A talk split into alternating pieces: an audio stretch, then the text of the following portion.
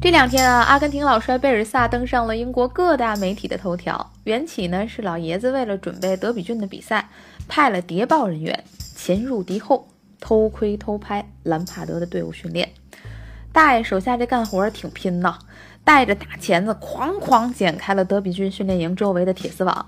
这么大动静，让正人君子神灯先生发现了这位形迹可疑的男子，二话不说报警，给扭送英国派出所了。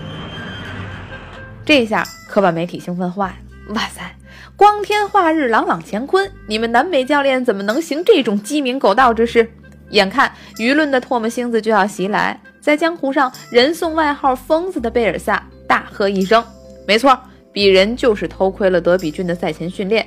实不相瞒，不光是德比郡，每一个对手我都偷窥了，但我并不为此羞愧。”此后，老帅施施然展开了一份 PPT，里面是德比郡上个赛季五十一场比赛的全部资料。德比郡的每一次得分机会，每一次可能得分的机会，老帅都汇总到了自己的 Excel 表格里。他信手就给记者说了几个数据，说过去这些场比赛，德比郡百分之四十九的时间使用的是四三三，百分之二十二的时间八号位在左边而不是右边。你看，就这位球员在左边后卫上踢了一千七百七十二分钟，在左边锋的位置上踢了七十分钟。我跟大家说，我给他们每一个球员都做了一个十到十五分钟的视频，他一抬手我就知道他接下来想干什么。可说呢，恐怕贝尔萨比兰帕德更了解他的球员。就这样，一个预设为小型道歉会的新闻发布会，成了一次公开教学课。疯子给全英的教练展示了一个顶级强迫症是如何当教练的。这下他的真传不仅波切蒂诺、桑保利得着了，兰帕德也应该受益匪浅。身在阿联酋啊，说到这轰动全英，有点搞笑又有点严肃的新闻，我还是不由得想和咱们国足联系联系。贝尔萨他老人家说。我收集这些资料和录像，其实没什么目的，就是为了缓解赛前心理的焦虑。他的潜台词是什么呢？两眼一摸黑的去打比赛，根本没有安全感。一支不了解对手的球队踢起比赛来，就好比零四年国足七比零惨胜香港，连自己该赢几个球，最终都没闹明白。前年啊，国足打十二强赛倒数第二场，咱们赢了乌兹别克斯坦，保留住了理论上出现的可能。我记得很清楚，赛后立即召开的新闻发布会，所有的记者都在算分儿。哎，到底最后一场要满足哪些条件，我们才能出线？当时啊，没几个人算明白了。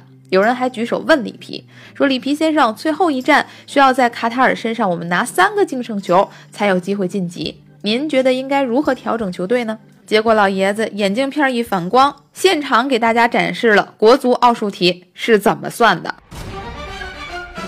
他反问：“你确定我们必须赢三个才有机会出线吗？如果伊朗三比零赢了叙利亚呢？我们是不是进一个球就可以了呢？”当时啊，很多人都轻叹老爷子七十了，这脑子真清楚。那可不嘛，足球是一个不确定的游戏，而每个足球人的职业就是尽量去接近不确定当中的确定。几天前亚洲杯中韩之战，泰国队主帅坐上了看台，刺探我们的军情。而早在中非三比零那场比赛还没打，里皮团队里专职的信鸽球探佩索蒂就已经去考察了 A 组巴林对泰国的比赛。事后也证明，如果国足拿了小组第一，那么对手就是巴林；而像现在这样没有意外落位小组第二，那对手就是泰国。要知道，从确定对手到真正踢比赛。中间只隔了三天时间，如果分析真实现在在做，仓促应战怕是不可避免。说回贝尔萨，老爷子在那次严肃、紧张、团结、活泼的记者会上，说自己在毕尔巴鄂竞技队执教的时候对上过巴萨，那个赛前情报做的，让瓜迪奥拉都自叹自己对巴萨还不够了解。结果呢，疯子的球队还是零比三输掉了比赛。所以您看，硬核赛前资料储备并不会让球队获胜，但至少可以让您输的不那么后悔。以上啊，大概就是为什么我们要聘请一个昂贵的冠军团队来执教一支注定无冠之队的原因吧。三分钟热度，直抵体坛沸点。我是张文，收听更多往期节目呢，您也可以在微博上搜索张二文。咱们隔天见。